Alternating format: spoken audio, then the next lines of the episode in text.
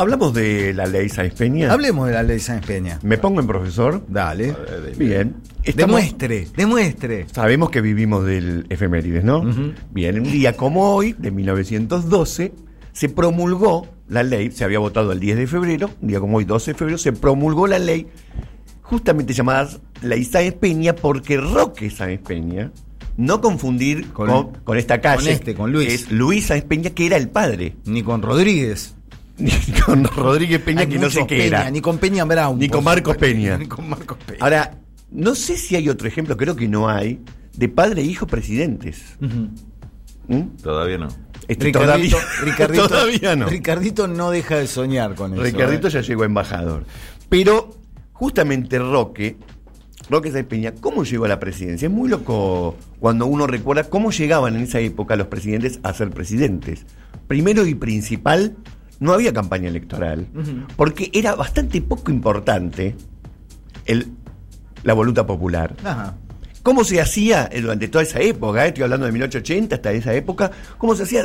Se juntaban los notables, entre ellos los gobernadores. Había que ir juntando gobernadores, los principales este, partidarios del Partido Autonomista Nacional y elegían a quién les parecía que tenía que ser el presidente. De hecho, Roque podría haber sido presidente antes de 1912 y en una maniobra que le hizo Julio Argentino Roca, eligió al padre como para pincharle la candidatura. Ajá. ¿Por qué? Porque el Partido Autonomista Nacional, que ganaba todas las elecciones, que las ganaba simplemente porque tenían el poder para hacerlo, Era Melba Mondragón de Domínguez, como dije ayer. exacto, este, lo que hacían era, ellos decidían quién era el presidente y lo ponían. Uno podría, por ejemplo, ver cómo Sarmiento describía este procedimiento. Y es muy interesante las frases que usa, porque Sarmiento dice, las elecciones de 1857, para poner un ejemplo, Sí. fueron las más libres y más ordenadas que ha presentado la América. Este es el, ori- este es el encabezado de la frase. ¿Cómo sigue? ¿Cómo sigue esta frase? Dice, para ganarlas, nuestra base de operaciones ha consistido en la, en la audacia y el terror que empleados hábilmente han dado este resultado admirable e inesperado. Establecimos en varios puntos depósitos de armas y encarcelamos como unos 20 extranjeros complicados en una supuesta conspiración. Para, para, para. ¿Cómo empezaba la frase? ¿Cómo era lo de la.? la- Las elecciones de 1857 fueron las más libres y más ordenadas que ha presentado nuestra América. Y después habla de un depósito de armas. Perdón, ¿y y el autor de esa frase? Domingo Faustino Sarmiento, Ajá. en una carta que le manda a su amigo Domingo de Oro, Sí, el 17 de junio de 1857. sí. Entonces prosigo con esta. Sí, no, en una misma oración, todo lo que. Ganas, eh, fantástico. Dice, él sigo entonces, pusimos unos, eh, encarcelamos a unos 20 extranjeros complicados en una supuesta conspiración. Sí. Hola Patricia Burlich. Y algunos bandos de soldados armados recorrían de noche las calles de la ciudad, acuchillando y persiguiendo a los mazorqueros. Ajá. Ya no estaba Rosas, ¿eh? A los mazorqueros. En fin, fue tal el terror que sembramos entre toda esta gente con estos y otros medios que el día 29 triunfamos sin oposición. Es extraordinario. No, es extraordinario. Es extraordinario. Domingo, o sea, Sí. chicos argentinos, ustedes tienen en el aula una foto de Domingo Faustino que tiene muchas virtudes, ¿eh? No, sí, Sí, Tiene claro. muchos sí, sí, claro. Ahora, no era de lo que podríamos decir una Dalit de la libertad y las elecciones libres en Ni de la América. coherencia al escribir, digo, porque. El Las más libres. El, el arranque. Eso muestra que, que para él lo libre, él, él representaba la civilización y todo lo demás era como una especie de barbarie. Barbarie, y entonces claro. la libertad era que ganaran ellos a como dé lugar. Claro, cuchillando O sea, eh, de ser eh, necesario. ellos, ah, o sea, en 1857 ya estaba, el- el- era el- este era el partido autonómico. No, eso va a venir después, De pero el después. fraude electoral Sí, era. Porque lo loco es que se mantenía la simulación de que había elecciones. claro. Porque un presidente tenía que por lo menos tener la legitimidad de decir gané en elecciones. Sí. Según la historia electoral argentina, que en su momento sacó randazo desde el Ministerio de, del Interior, en esa época participaba en las elecciones el 1% del electorado. Claro. 1%. Hola, soy Florencio Randazzo. Increíble. Ahora, ¿por qué pasaba esto? Porque en la historia argentina jamás existió lo que sí pasó en otros países latinoamericanos, que es el voto censitario. Nunca pasó. Nunca se dijo censitario. Ese que dice Ah, solamente vota el que tiene tierra, solamente el vota el propietario. Eso no pasó nunca. Es una modalidad muy extraña que ya desde 1821 podía votar cualquiera. El problema es que para votar había que inscribirse previamente y en la campaña bonaerense no se inscribía nadie. No se escribía nadie. Y de hecho pasaba al revés. Muchos creen que votaban los ricos. No, los ricos no iban al día de las elecciones porque pasaban estas cosas. Pasaba que te, te acuchillaban, había tiros. Estaba, ahí nace el personaje de Juan Moreira, el verdadero, ¿no? El, Claro. el histórico. Entonces los ricos no iban porque aparte se garantizaba la elección mediante estos grupos de choque. Ahora, en este clima, en el que se fueron sucediendo distintos gobiernos, cuando gana Roque Sáenz Peña, él está en Europa. Le dicen, vení, Ah, vení que ganaste. cierto, claro. Vení que ganaste. Que algo parecido le pasó a otro presidente. Y cuando él llega, él pertenecía al grupo del Partido Autonomista, junto con Carlos Pellegrini, que medio que ya no querían seguir con esta modalidad. El, max- el máximo defensor de esto era Julio Argentino Roca. Estaban divididos. Y Roque Sáenz Peña, que no era tampoco Robespierre, pero que veía él, se está pudriendo todo. En 1890 había habido una revolución radical que volteó un gobierno.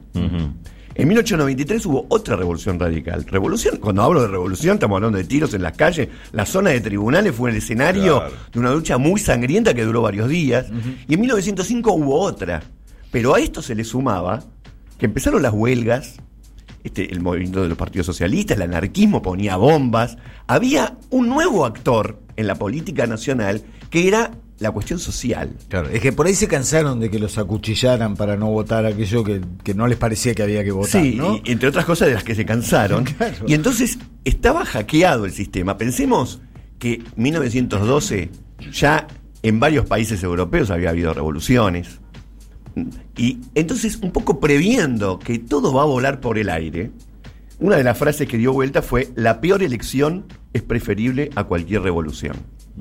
Esto es el contexto histórico en el que surge la iniciativa de Roque Peña, ni bien llega de Europa a asumir la presidencia, de juntarse con Hipólito Yrigoyen. Hipólito Yrigoyen, ¿qué estaba haciendo? Ante este fraude, ante todas estas maniobras, tenía lo que se llamaba la política del abstencionismo, es decir, no se presentaba en elecciones. Y era un partido obviamente cada vez más importante, que tenía miembros reconocidos, pero tenía mucha base, este, mucha base electoral, y al no presentarse le quitaba mucha legitimidad a los gobernantes, y Roque Sáenz Peña estaba entre todos, entonces, entre los partidarios de que el régimen se pueda sostener.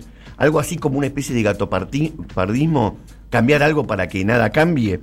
Y entonces negocian, y lo que le propone en realidad Roque Sáenz Peña y Hipólito Yrigoyen es, entren al gobierno. Le doy ministerios, le doy algunas áreas, proponeme lo que quieras y lo hacemos. Y Yrigoyen le dice, eso ni lo, eso ni lo diga, eso no va a pasar, no voy a participar en el gobierno. Lo que sí, lo único que te pido es elecciones libres. Garantizame elecciones libres por escrito, y entonces nosotros mantenemos a la tropa floja, Claro. este, no, no te damos tanta atención. Y entonces manda, le hace escribir a un tal Indalecio Gómez ¿Te el proyecto. Sí, claro. Todo, todo, de todo lo, sí, claro. De todo lo que estoy hablando, este, es, se convirtió en calle. Toda esta, Claro. gente, toda esta gente se convirtió en calle, como mucho de lo que está en la política actual, supongo que finalmente van a convertirse en calle. No, por favor. Ahora entonces, ¿qué ocurre? Mandan esta ley y hay todo un debate que tiene que ver con los opositores a que se pueda hacer el sufragio universal, que el sufragio universal es hombres. Por Claro, ya no sí, sí, sí, sí, es eso- hombres y tampoco universal. Por ejemplo, extranjeros naturalizados legalmente. Pensemos que en esa época, en solamente en Buenos Aires, la mitad de la población era extranjera. Hay ciudadanos colombianos que rompen puertas. Perdone, Pichete, estaba esperando. Perdone, Pichete, pero usted estaba desegando. Te estaba esperando, Picheto, para intervenir. ¿Cómo hace Picheto para Claro, te, te Claro. coparon todos los hospitales, todos los turnos de los hospitales. sí, no, en la Argentina de centroafricanos y senegaleses. Ninguno en actividad lícita. Como te quiero, Miguel. Ahora, entonces, en este contexto mandan la ley. ¿Y qué, qué dicen algunos que se oponen? ¿En qué, ¿En qué están pensando? Les voy a citar a Juan Bautista Alberdi. Que no es cualquier persona. Es otra calle. Es otra. bas- Bastantes calles, bastantes escuelas, bastantes cuadros. Pero es el tipo, el ideólogo inspirador de la Constitución Nacional de 1853. Ah. ¿Y qué pensaba en 1853, no en cualquier otro momento, en 1853, mientras se estaba redactando la Constitución, Juan Bautista Alberdi dice lo siguiente. El sistema electoral es la llave del gobierno representativo. ¿Ahí estamos bien? Hasta ahí estamos bien. Igual ya con el arranque de la frase de Sarmiento yo ya espero cualquier cosa. después. Me, me encanta porque arrancan por un lado, te hacen una gambeta y se van Claro. para el otro. Elegir es discernir y deliberar. ¿Hasta ahí? Está Hasta bueno. ahí seguimos bien. Está bueno. Está bien. Y acá te la mete la, la picheteada. Acá está- mete la picheteada. No, La pichetea toda. veníamos bien. La ignorancia no discierne. Busca un tribuno y toma un tirano. Claro, ahí está. La miseria no delibera, se vende. Alejar el sufragio de manos de la ignorancia y de la indigencia es asegurar la pureza y el acierto de su ejercicio. no. Che, lo Bautista, ¿me la llevaste? Pará. Parecía que estaba por izquierda y se fue por la derecha. Sí, sí, sí. Me dejaste aplaudiendo en la mitad de la pelota con la manita así. Pero no, Eh, Eh, ¿cómo, eh. cómo que? Yo acá a lo que estoy convocando es, no sé si se dan cuenta que este es el discurso republicano. Sí, claro. Me encanta Sí, que claro. tenemos muy pegado el sí, claro. Este, justamente, están de acuerdo con la República, con votar, pero para ellos, cuando son los sectores populares los que votan, Claro. es la ignorancia la que elige. Es la indigencia. Me encanta porque la indigencia, la indigencia no te permite votar. Hay que alejar al voto de la indigencia y de la ignorancia. Sí, claro. Y por lo tanto, los que se oponían se oponían con esos argumentos. Incluso Carlos Pellegrini, que estaba a favor, estaba a favor en su momento de ampliar el espectro, llegó a decir, bueno, pero ojo, porque si le vamos a dar el voto a toda la chusma popular, la democracia se va al cuerno.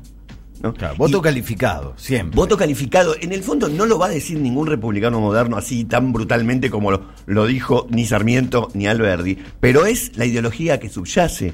Es si sos peronista porque te están dando un chori, te están dando algo. Sí, sí, sí. Este, no estás votando porque es tu voluntad, estás votando por esto. Y entonces la ley en 1912 tuvo este discurso en contra, tuvo esto. Y cuando le llegó el momento, la, la presentación que hizo este, Saiz Peña en el Congreso sobre esta iniciativa, dijo, he dicho a mi país todo mi pensamiento, mis convicciones y mis esperanzas. Quiero, quiera mi país escuchar la palabra y el consejo de su primer mandatario. Quiera el pueblo votar. Quiera el pueblo votar. Está claro que la mitad de la población no estaba votando porque son las mujeres, y ahora voy a terminar con ese tema, pero esto da un paso adelante enorme, porque del 1% que participaba en las elecciones se pasó al 16-17%. No es universal, la palabra universal habría que dejarla de decir, Claro, pero comparado con lo que venís relatando, es un avance. un avance gigantesco. enorme. De hecho, cuando Irigoyen toma la, la presidencia y convoca a sus funcionarios, hay relatos de gente que dice la Casa Rosada se llenó de chusma. La Casa Rosada se llenó de chusmas, les daba como una cosa, un escosor, era la primera vez que entraban, tipo de clase media. Este, entraban y les pareció una chusma. Ahora, lo que no dice la ley, en ningún momento, ni lo dice la Constitución, es que la mujer tenía prohibido votar.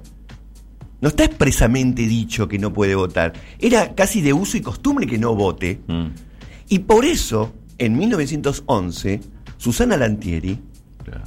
se presenta porque ve que todos los requisitos ella los cumple. Incluso requisitos un poco restrictivos, ella lo cumple. Y entonces se presenta a votar, le dicen, no, usted mujer, se quiere anotar en el padrón en realidad. Se Sí. presenta ante la justicia y en un fallo increíble, un juez le termina admitiendo el derecho y dice así el juez, la mujer goza de los mismos derechos políticos que las leyes acuerdan a los ciudadanos varones, con las únicas restricciones que expresamente determinen dichas leyes, porque ningún habitante está privado de lo que ellas no prohíben. O sea, lo que no está prohibido está permitido. Claro. Y por lo tanto, va a votar. eh, un, un juez de ese momento que se llama Saldía se levanta y la felicita para. eh, se armó un escándalo. Se armó un escándalo. Entonces, para que no vuelva a ocurrir esto, es que dicen, bueno, no va a poder votar aquel que no tenga el servicio militar cumplido. ¿Qué hace Susana Antieri? Va y se anota en el servicio. No. quiero hacer el servicio militar. Quiero hacer el servicio militar. Bueno, finalmente dice, bueno, dejate de joder. La, la dejan afuera y hace otra cosa que tampoco estaba prohibida, que es ser candidata. Mm. Y ahí se la tienen que permitir. Le tienen que permitir ser candidata. Se presenta con un programa político de súper avanzada, como protección a la madre trabajadora, derechos políticos, gremiales, sociales de la mujer y saca bastantes votos. Incluso hay este, actos públicos que hace a lo que concurre un montón de mujeres, por supuesto, pero también varones. Se abre ahí una puerta que, como todos sabemos, hasta la llegada del peronismo, finalmente, después de muchos años, la mujer no pudo votar. Pero es interesante que no estaba expresamente prohibido que vote la mujer. Finalmente, obviamente lo que ocurre es esta ampliación en los marcos este, institucionales que de una forma u otra, podríamos decir, terminan con el Partido Autonomista Nacional. Lo que ocurre es que Irigoyen gana, luego vuelve a ganar elecciones este, legislativas, vuelve a ganar el radicalismo cuando se presenta Marcelo T. de Alvear, cuando termina el mandato de Marcelo T. de Alvear se creían que ahí podía volver a ganar un sector más conservador y vuelve a ganar Hipólito Yrigoyen, y entonces ante la evidencia de que no se puede hacer fraude, no se puede ganar elecciones, etcétera, arranca otra era, que es la de los golpes de Estado, sobre todo en el 1930, pero esa ya es otra historia.